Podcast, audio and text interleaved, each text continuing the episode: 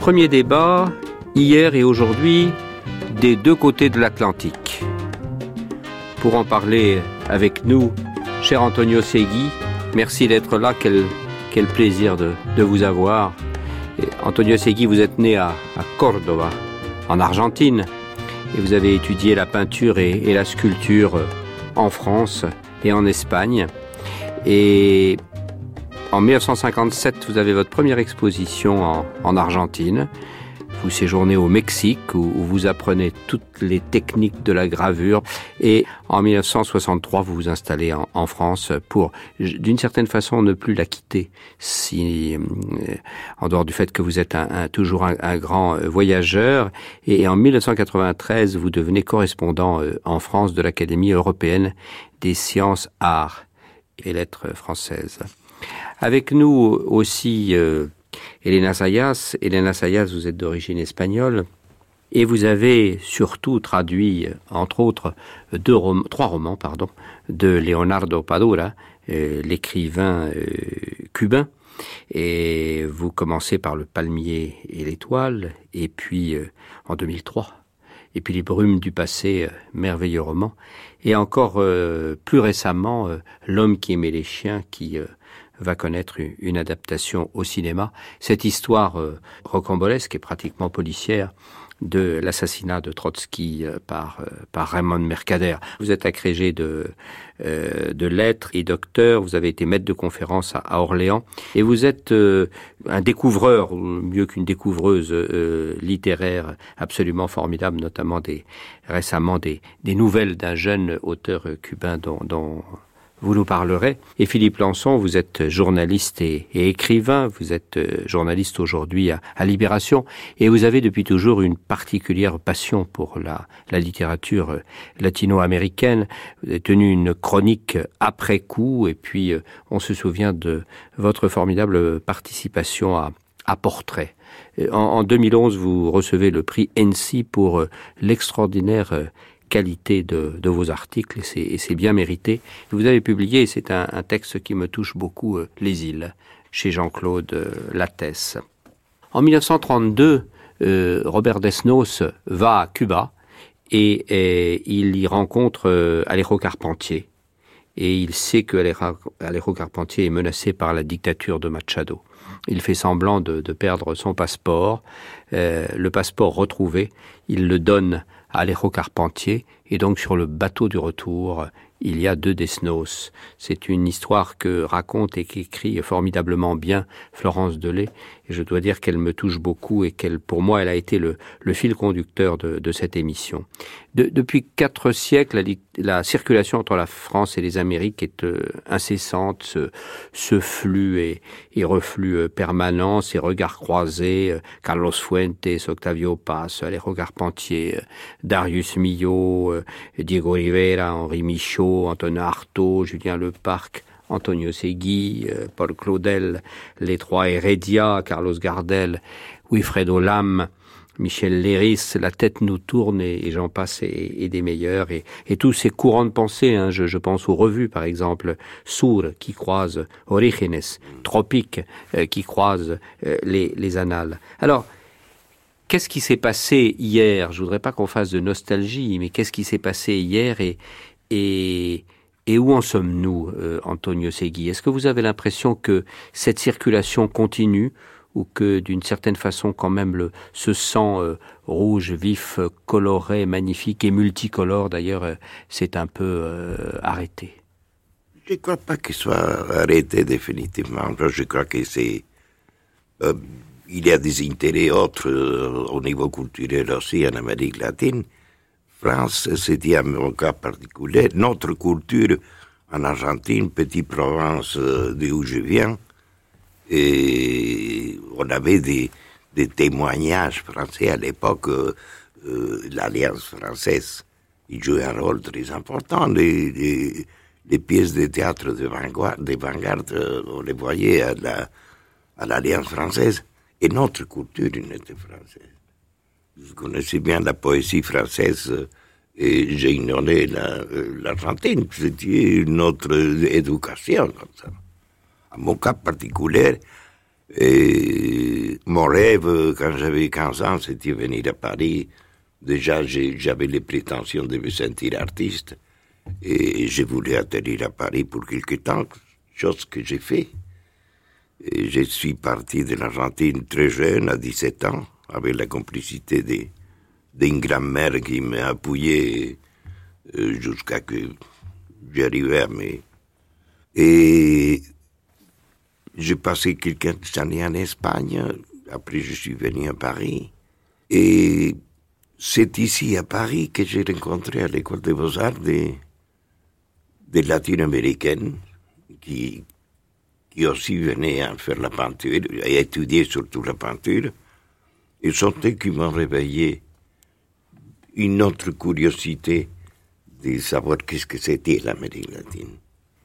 Quand je suis rentré en Argentine en 1955, la première chose que j'ai fait, c'est me faire des moyens pour acheter une, une petite voiture, chose que j'ai faite. Et, et, de Buenos Aires, j'ai parti par la côte du Pacifique à parcourir toute l'Amérique latine, à découvrir euh, des choses que j'avais même pas imaginées. Bon, je dis toujours que ce voyage, c'est, c'est avant et après de ma vie. Ça, a beaucoup compté à tous les niveaux.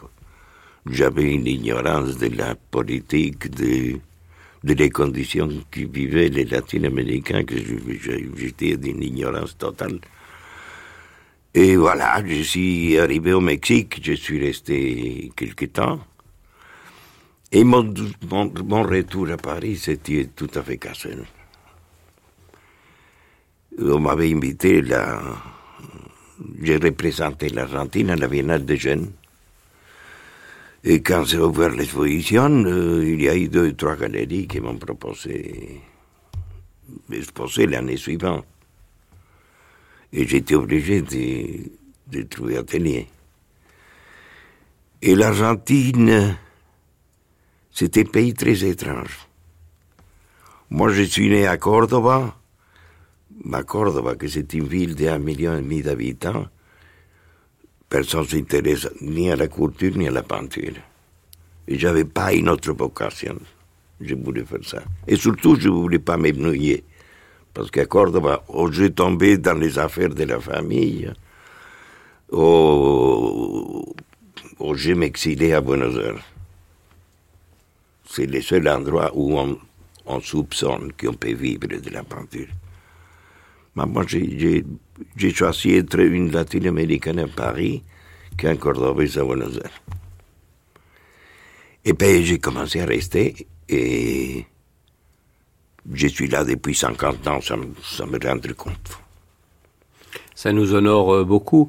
Euh, Antonio Segui, vous revenez de la Havane et vous avez participé à, la Biennale.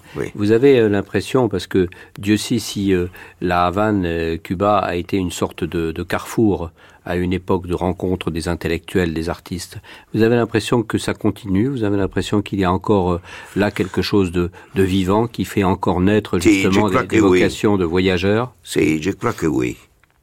Peut-être pas avec la force et l'effervescence qu'il y avait à l'époque, parce que ça répondait à un moment historique très précis, les années 60. Euh.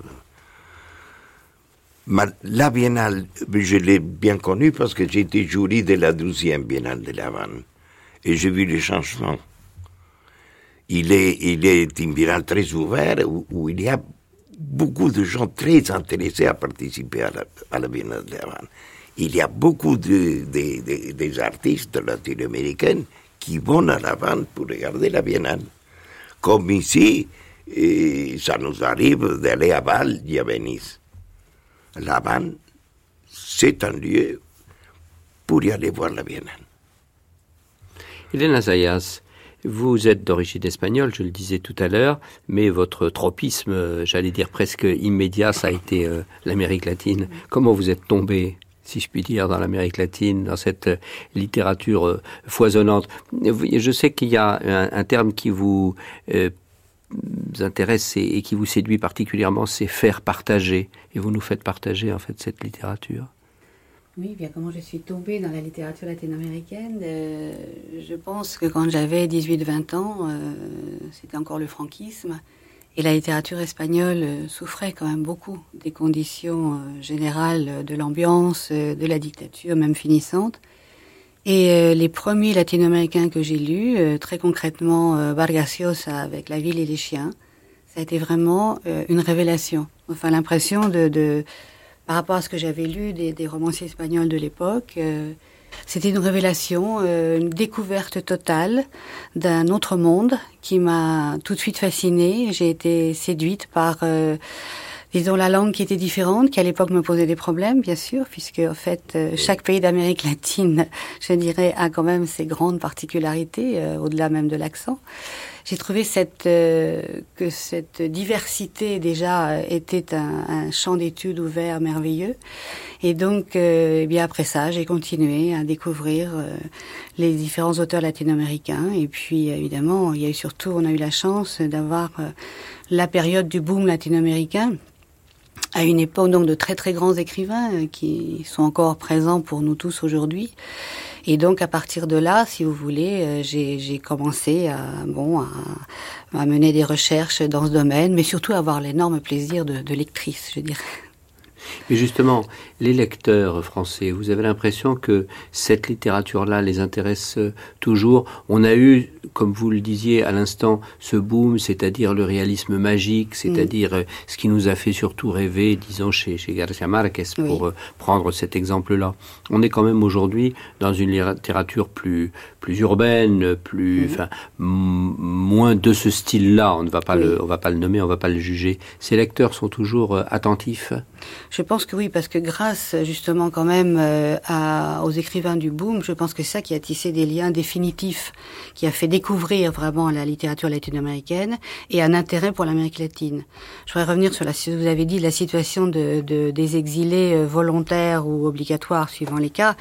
Je pense que ça, ça a été fondamental pour asseoir ces liens et les tisser de façon définitive entre l'Amérique latine et l'Europe. Mm. Parce que la situation même de l'exilé euh, les a conduits à, à, une euh, réflexion identitaire. Et comme vous l'avez dit, en fait, ils ont découvert leur Amérique à partir de Paris ou de Madrid ou d'autres pays, mais beaucoup à partir de Paris.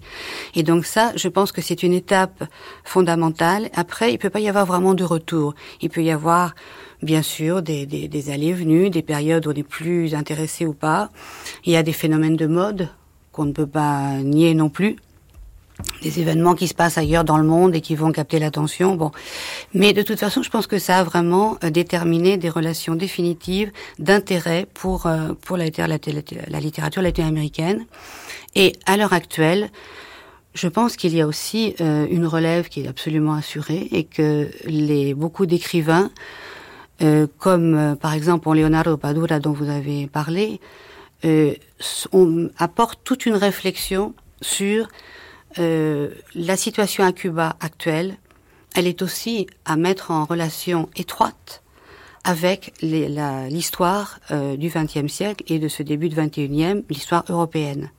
Et donc c'est ce qu'il fait dans plusieurs de ses romans où euh, on voit, euh, par exemple, le, le, dernier dont vous parliez, L'homme qui aimait les chiens, il cette réflexion qu'il porte sur la, mort de Trotsky va au-delà, bien sûr, de l'événement historique et, de, l'assassinat euh, par Ramon Mercader dont vous avez parlé. Je pense qu'il veut montrer comment toute, euh, toute l'utopie euh, communiste a, en fait, selon son expression, a été pervertie totalement par le stalinisme et comment Cuba est aussi malheureusement a été touché par tous ces phénomènes et donc c'est pour ça qu'il prend d'ailleurs un narrateur cubain de 2004 pour raconter toute cette période qui se situe surtout entre 1930 et 1940, euh, la mort de Trotsky, de façon à, à mettre en perspective constamment euh, l'histoire européenne à, par, à partir d'un narrateur cubain et donc établir ces liens entre l'Europe et Cuba au niveau historique. Même si Leonardo dit euh, je n'écris pas de, de roman historique à proprement parler, mais en réalité il fait des recherches extrêmement poussées tel un vrai historien, et cela donne bon, ce, ce merveilleux livre. C'est temps de recherche, euh, dit euh, Leonardo, et c'est euh, d'autant plus intéressant qu'il disait que à Cuba, Trotsky, on n'en savait rien, il n'existait pas, et c'est donc grâce à un voyage amical qu'il a fait à Mexico avec un ami qui l'a emmené euh, Calle Viena, voilà, qu'il a découvert en fait la maison de Trotsky et toute cette histoire absolument hallucinante qui, qui, nous, qui nous permet de faire un retour sur le XXe siècle et sur, euh, comme il dit lui-même, ce, ce, rideau euh, qui tombe. Alors, Philippe Lançon, cette passion pour la littérature l'Amérique Amérique latine, ce boom dont on vient de parler, comment est-ce que vous, vous, euh, vous lisez son, son histoire? Est-ce que vous êtes d'accord avec ce que Elena vient de dire? Il y a la relève? Oui, je pense qu'il y a une relève, mais tout ça vient de loin. Une anecdote, vous savez, Flaubert, quand il est parti, euh, quand il décide d'écrire Salammbô, euh, par, euh, il visite Carthage. Et à Carthage, euh, il voit des cactus. Donc il va décrire dans Salammbô. Et en fait, il ne sait pas que ces cactus viennent du Mexique. Et celui qui raconte cette histoire, vrai ou fausse, hein, je n'en sais rien, c'est Borges. Beaucoup plus tard. Et en fait, euh, cette histoire des cactus qui se retrouvent dans une des œuvres littéraires françaises les plus importantes, qui viennent du Mexique et qui sont relayées mieux que je ne le fais par euh, un, génie de la littérature euh, qui est argentin, mais qui, qui n'est pas qu'argentin. Euh, en fait, pour moi, c'est exactement le, la manière dont euh, l'Amérique latine et la France se sont pollinisées vous voyez, comme des abeilles euh, qui passeraient euh, d'un côté à l'autre de l'Atlantique.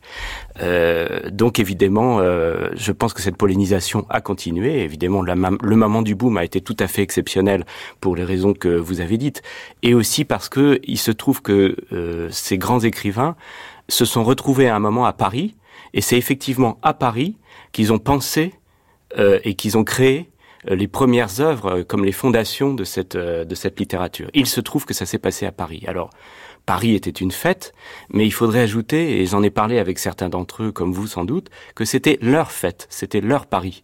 C'est-à-dire que quand on en parle avec eux, on voit qu'ils avaient leur lieu, leur manière aussi de créer leur Paris qui n'était pas le Paris des d'autres Parisiens et même d'autres écrivains parisiens.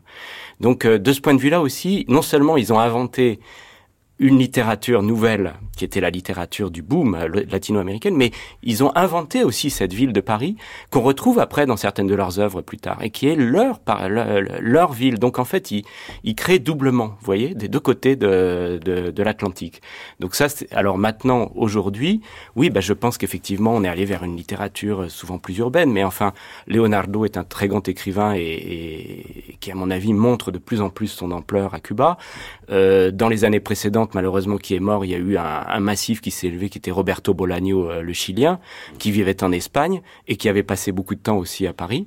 Euh, on pourrait, bon, on, peut prendre ces deux-là, il y en a plein d'autres, mais vous savez déjà quand il y a un grand écrivain qui s'élève euh, dans un pays et dans une langue, à un moment donné, dans une décennie, c'est déjà énorme. Ça veut dire que derrière, il y a beaucoup de choses.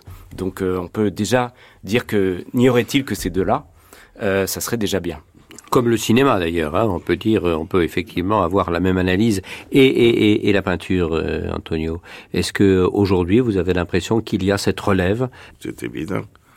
En Argentine, euh, en spécial, il y a un prix BRAC qui se donne depuis des années, que c'est une espèce de bourse euh, qui font des institutions. Et, il y a tout le temps des, artistes argentins qui, viennent à Paris qu'ils est bon. Qui, j'ai envie de vous poser une question très personnelle, Antonio Segui. Pourquoi est-ce que vous n'êtes pas resté en Espagne finalement? Pourquoi est-ce que vous avez finalement, d'une certaine façon, préféré la France? C'est après cette fameuse rupture dont vous parliez au début de notre émission?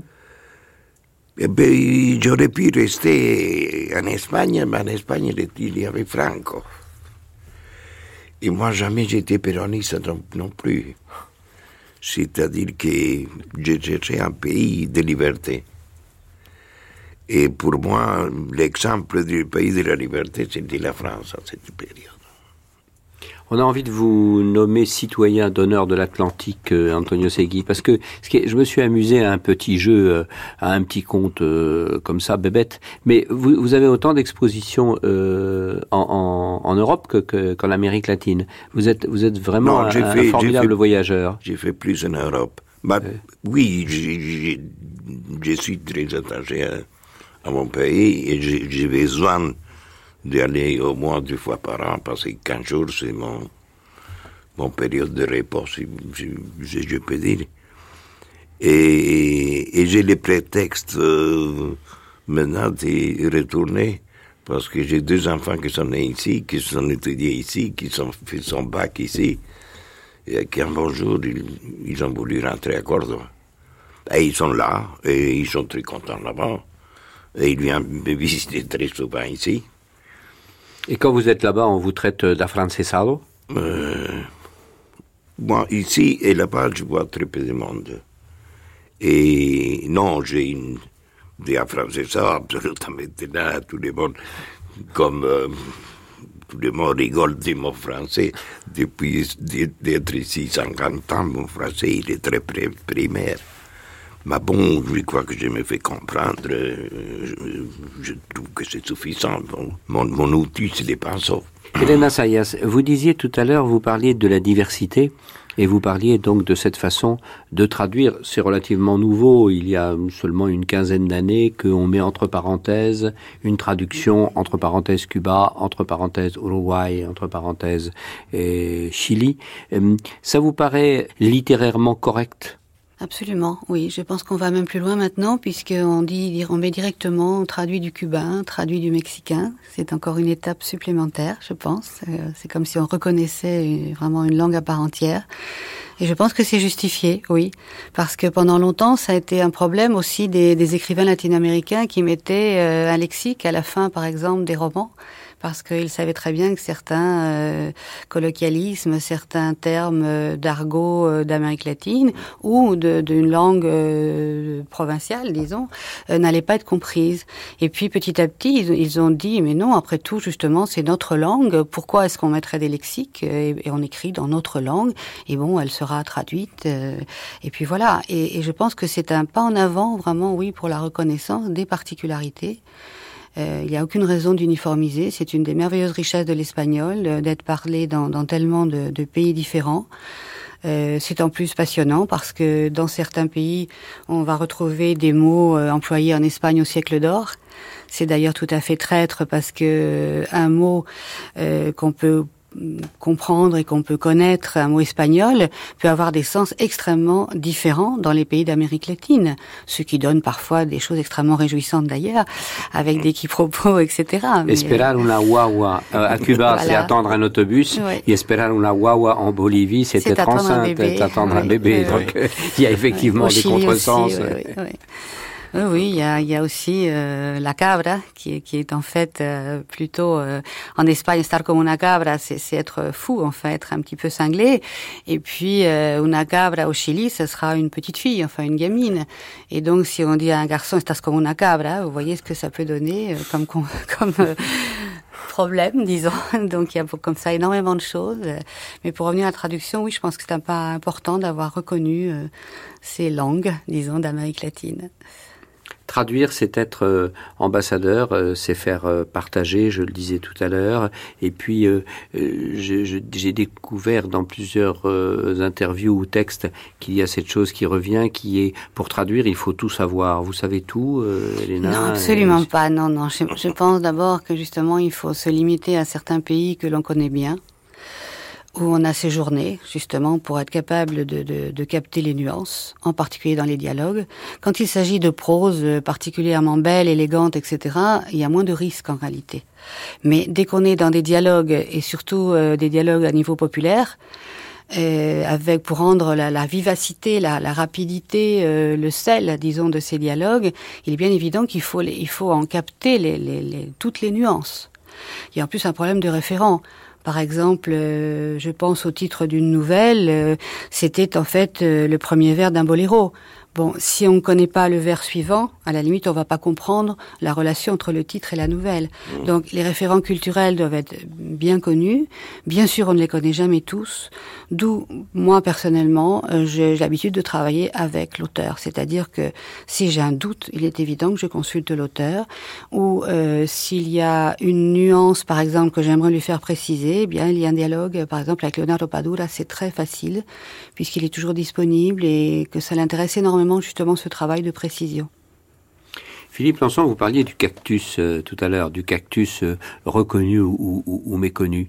Euh, on est encore, quand on est en France, dans une sorte de vision un peu folklorique de, l'Amérique latine. On est encore dans cette vision du Mexicain avec le grand chapeau, la grande moustache et, les bottes, ou vous avez l'impression que ça, ça fait partie de, de l'image du passé? Non, enfin, je pense quand même que, enfin, j'espère que la, cette vision folklorique s'est un petit peu amenuisée, mais il reste une vision qui est pas enfin, qui est folklorique, qui est lié très probablement à ce qu'on a appelé le réalisme magique.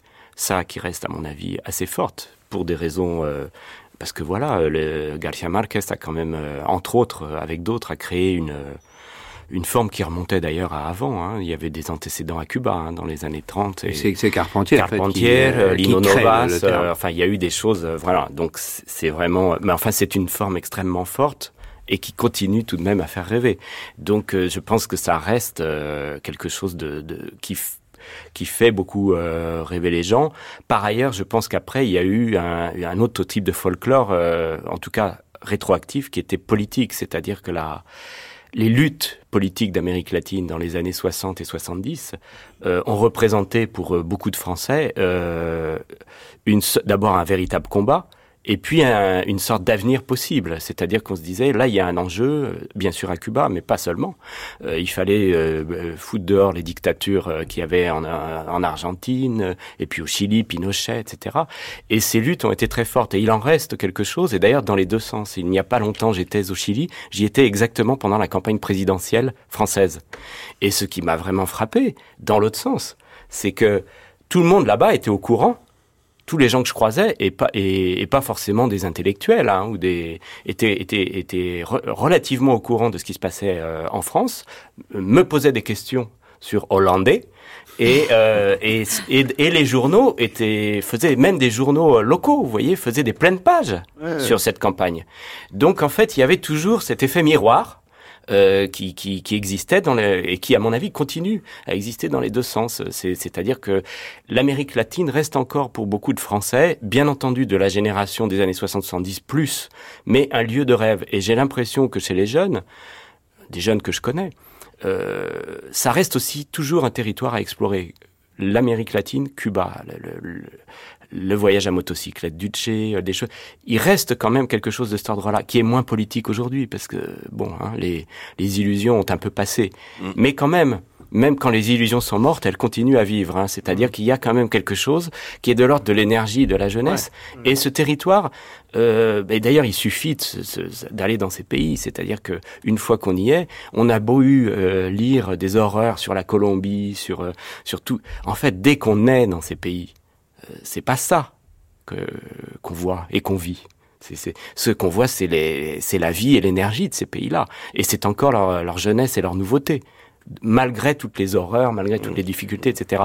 Et ça, ça, malgré tout, ça reste. Vous êtes d'accord, euh, Antonio Segui ça, ça, ne vous gêne pas, euh, ce rêve que euh, la France continue à entretenir, à nourrir sur, sur l'Amérique latine? pas, du tout, et je, je, je, trouve que c'est absolument normal.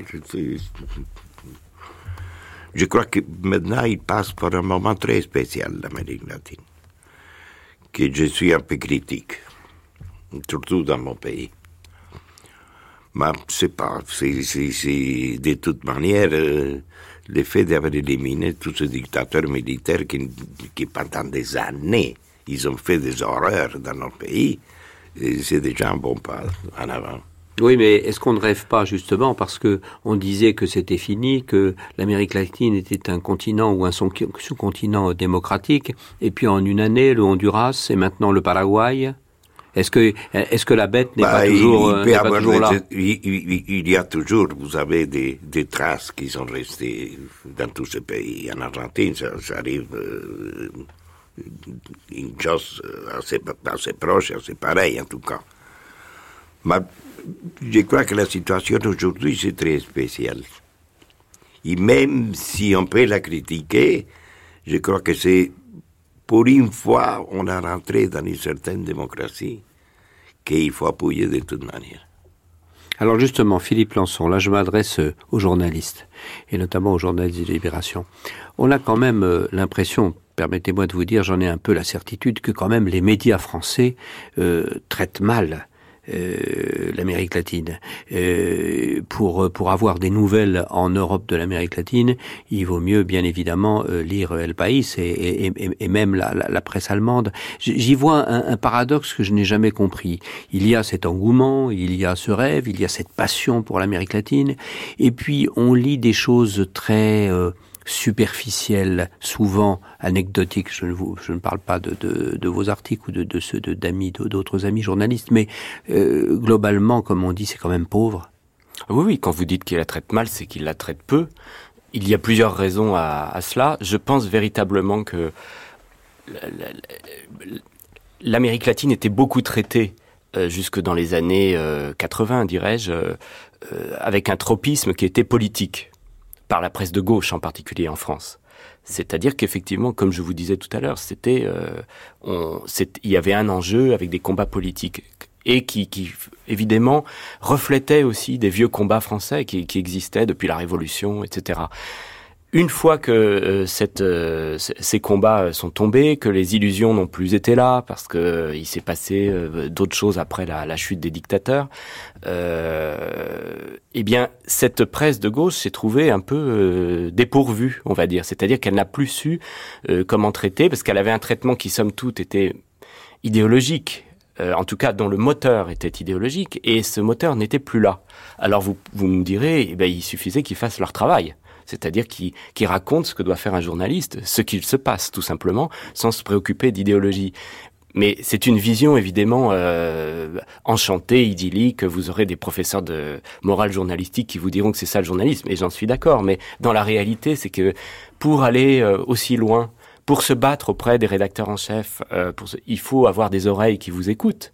Et si les oreilles n'ont plus de cette espèce de, de, de d'arrière-plan culturel, politique qui, qui, qui, les rend sensibles à, à la vie d'un continent aussi lointain, hein, euh, finalement, eh bien, on ne vous envoie plus sur place pour travailler euh, parce que ça n'intéresse plus, parce qu'il y a l'Europe, parce qu'il y a les États-Unis qui ont pris une place énorme, la culture anglo-saxonne, et donc aussi bien sur le plan culturel que politique, euh, l'Amérique latine devient l'un, pas le seul, hein, mais l'un des parents pauvres. Vous voyez, c'est-à-dire que je pense qu'en fait, ça a été un parent riche pour des raisons euh, idéologique et culturelle très spécifique des années 60 et 70. Vous voyez, ça, je pense ça véritablement.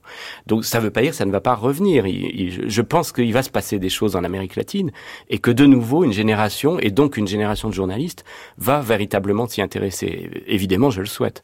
Donc, euh, je, je pense que c'est ça. On est, on est actuellement encore dans, un, dans une espèce de trou et effectivement, c'est pas très facile de, de, se faire envoyer en Amérique latine euh, par des journaux qui par ailleurs n'ont plus d'argent. On n'a pas ces grandes opinions libres, on n'a pas ces grands articles de pensée qu'il y a dans d'autres organes de presse euh, en Europe euh, sur, sur l'Amérique latine. On a quelquefois, euh, comme on dit dans la presse, des brèves, hein, de l'information comme ça à chaud, mais ce recul sur des courants de pensée, sur des personnages, sur des événements, sur des pays, on ne les a pas. Eh bien non, je pense qu'on est encore quelques-uns à le faire. Là, j'étais euh, au Chili pour la revue 21, où, qui prépare un numéro sur l'Amérique latine, là, qui, va, est sorti euh, fin juin. Et euh, dans, le domaine qui était le mien, mais j'étais pas le seul, euh, on a travaillé, pour ce qui me concerne beaucoup, sur tout ce qui était d'ordre littéraire. Un, un collègue journaliste, François-Xavier Gomez, a une connaissance encyclopédique de la musique euh, la, la, cubaine et latino-américaine et a fait, je pense, un travail assez extraordinaire dans le domaine qu'il connaissait. Effectivement, j'ai le sentiment que ce travail manque sur le plan du pur reportage euh, politique, social, euh, et, et, tout simplement qui consiste à raconter ce que vivent les gens.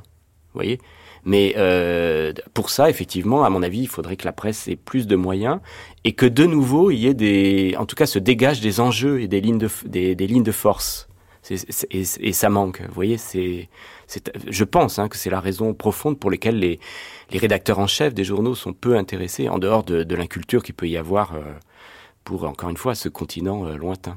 Alors aujourd'hui, Antonio Segui, avec vous, on se balade sur les deux rives de l'Atlantique. Vous parliez de pinceau tout à l'heure, vous disiez que euh, le pinceau, c'était votre, votre parole. Est-ce que vous vous servez du pinceau en Argentine différemment que vous vous servez du pinceau en France Est-ce qu'il y a une, une, différence de langage selon euh, que vous soyez, j'allais dire chez vous au sens natal du, du terme, ou, ou, chez vous parce que, parce que vous avez choisi la France pour y vivre?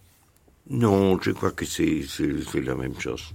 La lumière, tout, c'est la même chose. Euh, la lumière de mon travail, je l'ai découvert ici, en définitive. Parce que c'est ici que j'ai fait la grande partie de mon travail. Et quand je rentre en Argentine, c'est bien pour me reposer parce que je travaille samedi et dimanche et jour de fête et je dois me permettre 20 jours de, de repos que je profite pour dire à côté des miennes. Arcueil, c'est le boulot, Arcueil. et Córdoba, c'est la parrilla. Oui, bon, c'est pas loin.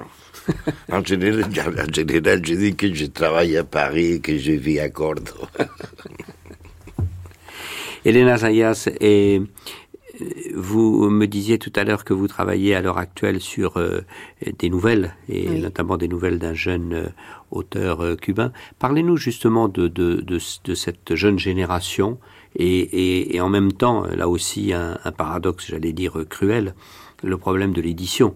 C'est-à-dire, euh, ben oui, on trouve des auteurs, oui, on sait effectivement qu'il y a des courants de pensée et d'écriture euh, vivants, et puis euh, les éditeurs ne suivent plus ou ne suivent pas, sinon oui. quelques jeunes, quelquefois, et, et laborieux éditeurs.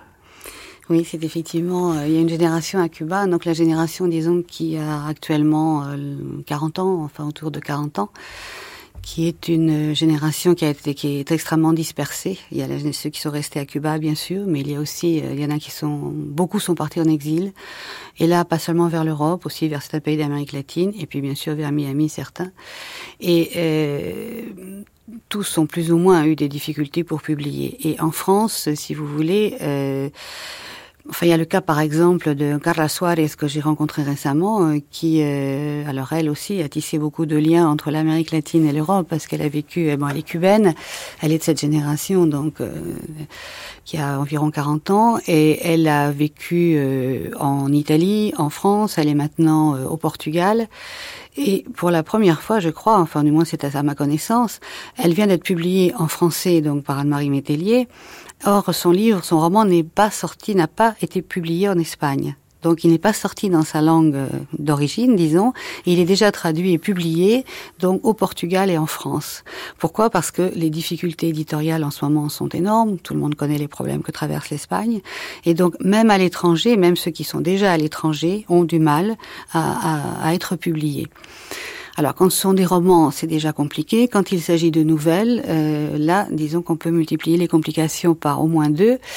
Euh, même des auteurs comme Leonardo Padura, dont vous parliez tout à l'heure, euh, il a signé avec Tusquets la publication d'un livre de nouvelles il y a maintenant cinq ou six ans, je crois. Elles sont toujours pas sorties. Et en France, on ne traduit pas non plus ces nouvelles. Alors même si les, si les écrivains, disons, reconnus ont ces difficultés à publier des nouvelles, imaginez donc pour ceux qui sont restés à Cuba, qui ont énormément de mal à se faire publier à Cuba pour toutes les raisons que vous connaissez de, la situation cubaine. Et donc oui, j'ai eu très envie de, faire connaître en France Angel Santiesteban, qui est un, un écrivain de, uniquement de, de, nouvelles, qui ont une, une, puissance absolument extraordinaire. Il part, si vous voulez, parfois euh, de la situation dans les prisons, donc c'est particulièrement dur, situation qu'il a connue. Et mais à partir de là, d'une prison cubaine, il arrive en réalité à euh, toucher à l'universel. C'est-à-dire c'est quelqu'un qui va prendre parfois aussi euh, une anecdote avec une euh, une jeune jinetera. Bon, je pense qu'on connaît les jineteras qui sont une forme de prostitution tout à fait, disons particulière à Cuba. Et il va prendre comme ça une petite anecdote et il va en faire quand même un petit bijou. C'est-à-dire qu'il va et il, il va sortir, réussir à sortir sa littérature de du côté purement cubain, régional, local. Et je pense que c'est pour cela que c'est important de, faire connaître euh, ces œuvres de jeunes écrivains, parce qu'ils apportent un, un, nouveau regard justement aux Européens qui vont pouvoir découvrir euh, une littérature tout à fait actuelle euh, qu'ils et qui vont sortir justement de non pas que je veuille qu'on abandonne les grands les grands romanciers et les grands écrivains du boom et, post-boom, mais il me semble important, comme vous le disiez, d'aller de l'avant, de voir euh, comment fonctionne cette relève et comment elle continue justement à, à tisser ses liens avec euh, avec l'Europe. Une question que je vous pose maintenant à, tous les trois. Cet amour euh, pour la France ou, de la France, ses flux et ses reflux, est-ce que ça n'était pas hier aussi beaucoup pour une question des droits de l'homme Hein, on parlait tout à l'heure des grandes dictatures, des, grands, euh, mouvements de, répression qui ont, amené des tas de, réfugiés euh, ici. Pense au Chili, on pense euh, à l'Argentine, bien évidemment, au Brésil, etc. Est-ce qu'aujourd'hui, on est toujours en Amérique latine euh, fasciné, euh, séduit, attiré par ce pays des droits de l'homme Antonio Segui? Si, je crois que oui. Même s'il y a une génération plus jeune des artistes qui les regardent, il est, il est posé à New York surtout. Parce qu'il y a beaucoup plus de galeries, beaucoup plus de, musées très actifs. Et il a une attraction aussi pour, pour la nouvelle génération. Mais c'est partagé, parce qu'il y a beaucoup de jeunes artistes qui viennent toujours en France. Toujours. Et je connais assez bien parce que je suis un peu les, les consuls honoraires de, de la culture argentine. Tout le monde me vient à visiter. Le papa, vous voulez dire Je reçois Le papa de la culture argentine. les grands-pères, etc. Philippe Lançon Je suis assez d'accord avec Antonio Segui. J'ai le sentiment qu'il continue à venir euh, à la fois pour des raisons culturelles et peut-être, oui, effectivement, ça dépend de leur histoire, mais c'est, bon, la France continue malgré tout à rester un symbole, mais qui, qui a lu fort à faire avec l'attraction euh, fondamentalement anglo-saxonne et, et, particulièrement américaine. D'abord, c'est plus près, ensuite, c'est plus riche. Euh, c'est effectivement là que dans la peinture, mais également dans l'édition un, un, artiste ou un écrivain peut euh, espérer euh, s'enrichir plus rapidement, être connu plus rapidement. Enfin, vous voyez, c'est ce que veut pas dire que ça va marcher, mais Miami aussi a été très important et pas seulement pour les Cubains. Euh, donc, euh, évidemment, c'est très difficile de de résister. C'est vrai que l'image euh, qui n'est pas que d'Épinal, puisque quand même beaucoup d'artistes et d'écrivains qui sont arrivés en France dans les années 60, 70 euh, euh, ont commencé très pauvres euh, extrêmement pauvres. D'artistes, d'écrivains, de chercheurs, d'entrepreneurs, de, de, euh, voilà. Et bon, bah, c'était normal. Enfin, enfin, c'était normal. C'était bien triste, mais c'était, ils le vivaient. Et finalement, euh, quand ils en parlent, ils n'en ont pas euh, apparemment une, une, un souvenir aussi horrible que ça. C'est-à-dire c'était un moment, la pauvreté. D'ailleurs, euh, entre ils se rencontraient entre eux et tous étaient plus ou moins pauvres, euh, vivaient dans des petits appartements euh, qui louaient, sous-louaient, je ne sais quoi.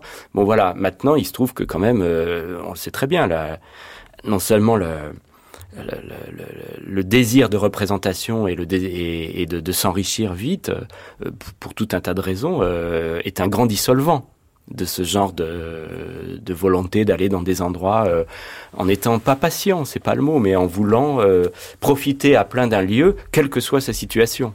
Vous voyez, c'est-à-dire on peut être euh, pauvre et quand même c'est devenu difficile et dans des villes comme Paris d'ailleurs aussi. C'est pas une civilisation qui est très clémente euh, aux marginales et aux pauvres hein. et donc à l'artiste pauvre et marginal non plus. Mais ce qui est très plaisant dans le cas de nos amis latino-américains, c'est qu'ils n'ont jamais vraiment formé de ghetto euh, en France, comme d'autres cultures, où ces ghettos quand même existent, euh, Elena? Non, je ne pense pas qu'on puisse parler de, de ghetto. Et bon, pour répondre à votre question également, je pense que les, jeunes latino-américains continuent à être quand même très attirés par l'Europe peut-être faut-il faire une différence entre les artistes plastiques et les écrivains.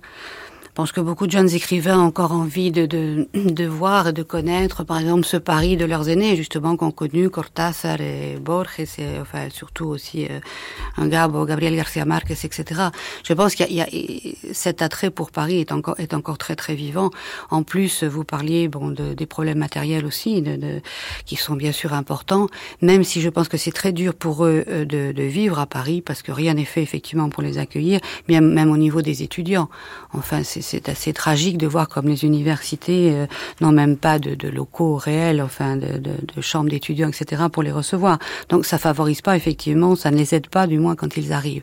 Mais euh, je pense que pour dans le cas des écrivains, ils savent qu'ils ont beaucoup plus de chances aussi d'être euh, d'être publiés éventuellement quand même en Espagne. En ce moment, j'ai dit que ça devenait difficile, mais jusqu'à présent, ça a fonctionné. Et en plus, ils ont surtout beaucoup plus de chances d'être traduits et il ne faut pas oublier qu'à partir du moment où ils sont traduits dans une langue, ils le seront certainement dans une autre, parce que bon, il y a l'effet boule de neige qui joue, il y a les critiques positives, etc. Alors qu'il faut, il faut pas oublier que les États-Unis, là, par contre, traduisent très peu.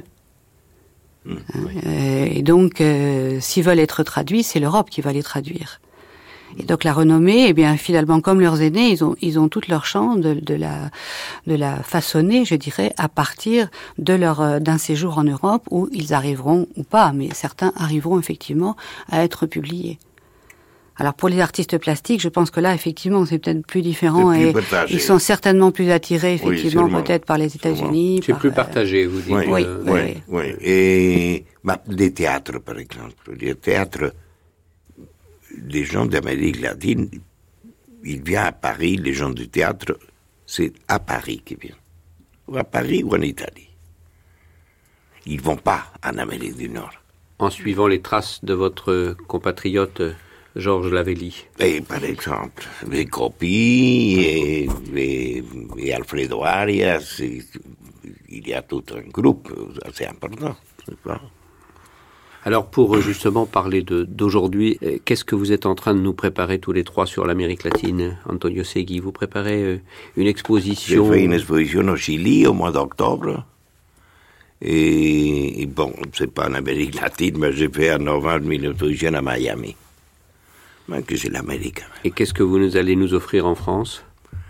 Et j'ai fait ici, chaque trois ans, maintenant, j'ai une exposition de groupe à Montélimar.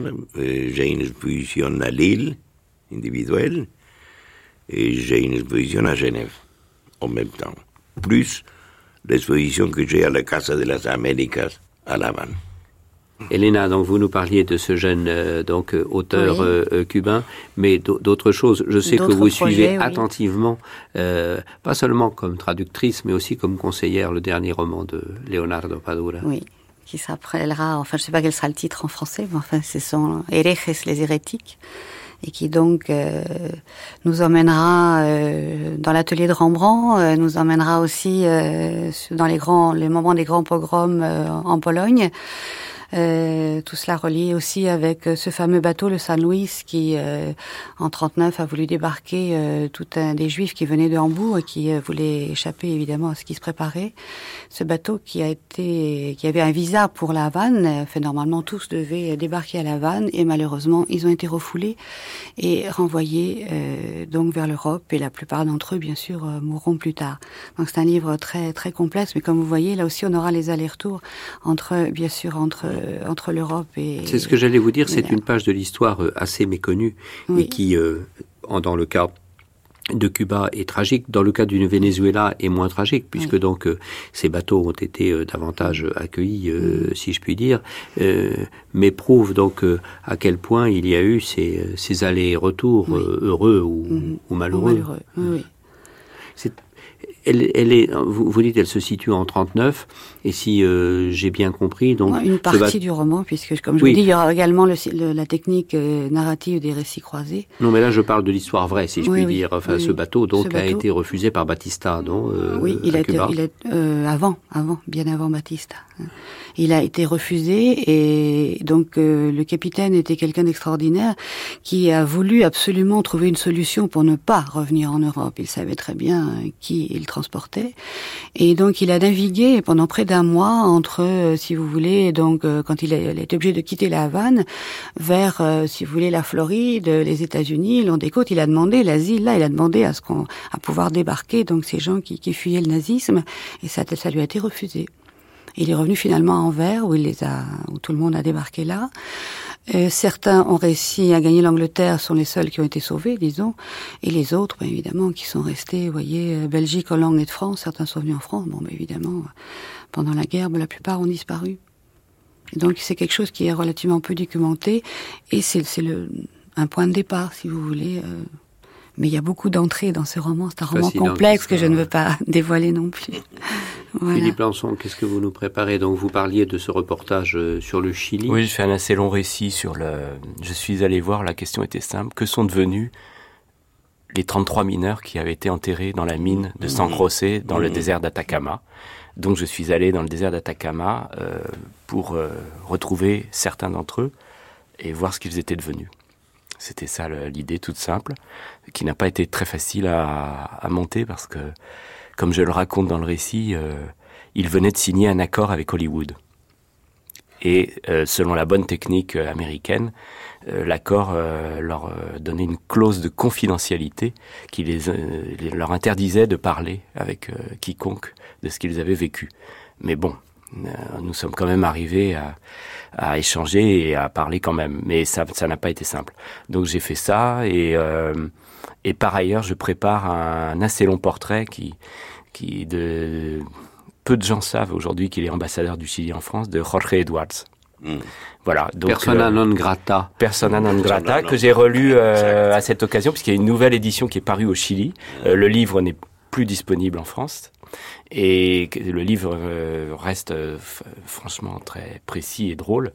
Et, euh, et puis alors Edwards a mis des petites notes en bas de page euh, où il, il, pointe les erreurs qu'il a commises à l'époque et il a eu l'intelligence de ne pas corriger ses erreurs, mais de les noter dans des notes et donc de dire oui, mais à l'époque, vous voyez, effectivement, je pensais ça parce que j'étais un peu, puis là, je me suis trompé, etc. Alors ça, c'est extrêmement drôle.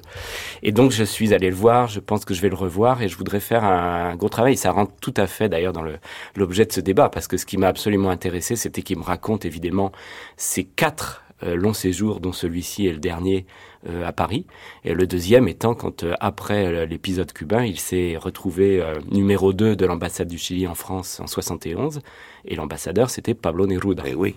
Voilà, donc il, il, il, il, a raconté ça dans un livre qui n'est pas traduit, mais il m'en a aussi parlé et je, je, vais raconter un peu tout ça. C'est Philippe Lançon qui devrait nous faire une histoire de la diplomatie aller-retour entre la France et oh, bah l'Amérique latine, parce que c'est formidable, je veux dire euh, que ce soit euh, Claudel, hein, bien évidemment, euh, mm. et qui lui-même invite énormément d'artistes de, et, de, et de créateurs. Hein. Darius Milhaud dit lui-même, il y a pour moi dans ma musique un avant Brésil et un après Brésil, et récemment euh, euh, Caracas a, a remonté le, le, le Bolivar de, de, de, Darius Milhaud, mais bien évidemment Aléro Carpentier euh, à Paris, Asturias. Asturias, oui, qui était, avec cette histoire extraordinaire pour que Asturias était donc ambassadeur à Paris et un jeune homme qui est devenu ensuite le, le biographe de Garcia Marquez, un universitaire anglais qui s'appelle Gérald Martin, et est arrivé et à l'époque s'intéressait surtout à Asturias. Et Asturias, il est allé le voir et Asturias partait en vacances, lui a donné les clés de son appartement et lui a dit vous vous installez et vous faites ce que vous voulez. Vous pouvez fouiller partout. Et donc euh, Gérald Martin euh, est resté dans l'appartement d'Asturias, du, donc de l'ambassadeur du Guatemala en France, pendant euh, une semaine ou dix jours, sans quasiment sortir et euh, enregistrant avec un dictaphone tout ce qu'il voyait, euh, lisant ses lettres, faisant tout. C'est une histoire absolument. Enfin, on imagine peu un diplomate faire ce genre de choses euh, aujourd'hui. Ça me rappelle aussi cette magnifique histoire de l'ambassadeur du Paraguay à Paris il y a quelques années, qui en fait est revenu dans le bureau en qualité d'ambassadeur, qui avait été la chambre dans laquelle il avait vécu comme euh, exilé du temps de Stroessner. Hein, ah. donc euh, le, le, là pour ouais, Ruben absolument. Là euh, quelquefois donc l'histoire a quelques disons richesses et, et quelques et quelques pardons. Hein. Et non non c'est une très belle histoire qui vaudrait écrire effectivement cette cet aller-retour. Et vous me vous me faites plaisir en, en nous annonçant que Jorge Edwards était est ambassadeur du du Chili à à Paris. Oui, je me suis aperçu que très peu de gens le savaient. D'ailleurs, moi-même, je ne le savais pas jusqu'au moment où je l'ai appris. Hein, donc. Vous vous sentez ambassadeur euh, tous les trois euh, de, de, de, de, vos pays, enfin que ce soit euh, en, l'occurrence l'Argentine en France ou que, que, ce soit la France en Amérique latine? Bien, je, je voudrais parler de Jordi Soler, qui est un écrivain mexicain, mais qui est descendant d'exilés espagnols de la République qui sont qui ont créé une propriété euh, près de Veracruz, donc euh, au moment où ils, sont, ils ont quitté l'Espagne à la fin de la guerre civile. Et je pense que cet écrivain est justement quelqu'un d'assez euh, de très intéressant parce qu'il il, il crée. Là, il y a un va-et-vient continuel, c'est-à-dire que lui, il a fait la, démarche inverse, si vous voulez. Il a voulu savoir bon qui étaient bien sûr ses grands-parents, et donc lui, il est venu en Europe pour enquêter sur leur vie pendant la guerre civile, etc.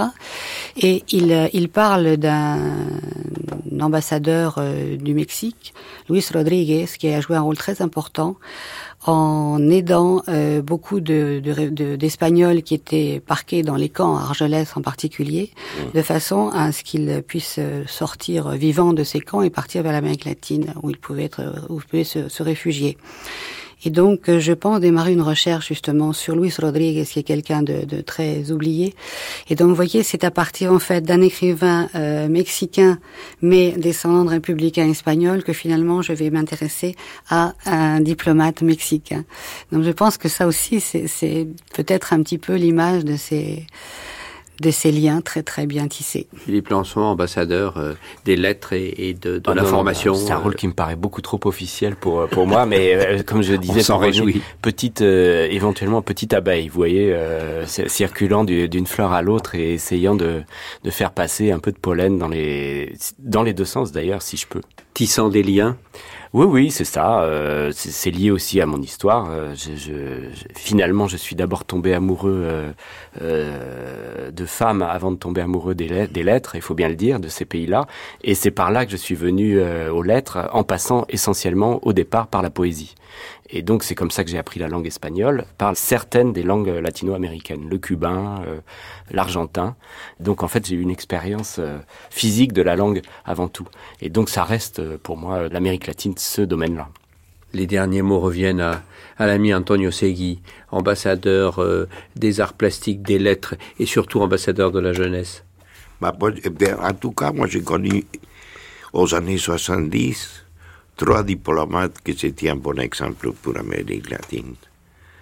Neruda, qui était ambassadeur là, du Chili, Alejo Carpentier, qui était attaché culturel, et Miguel Giraturia, ambassadeur de Guatemala. Les trois, je les ai connus très bien, on était assez proches. Et les trois, ils sont passés dans mon atelier à manger du très bon grillades. Merci beaucoup.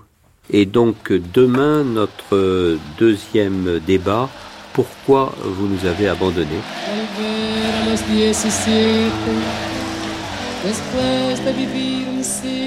Demain de 9h à 12h, nous continuerons notre grande traversée sur le thème des Amériques latines en France.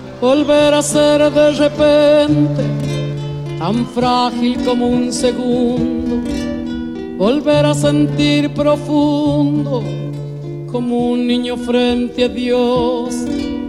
Eso es lo que siento yo en este instante fecundo. Epa brotaba el redondo como en el muro la hiedra.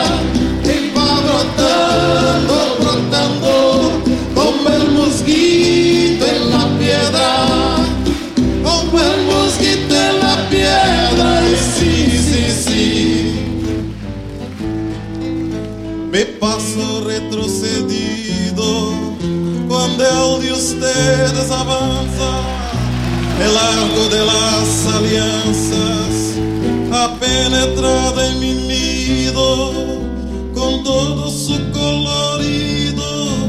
Se ha passeado por mis veras e hasta a dura cadena com que nos atan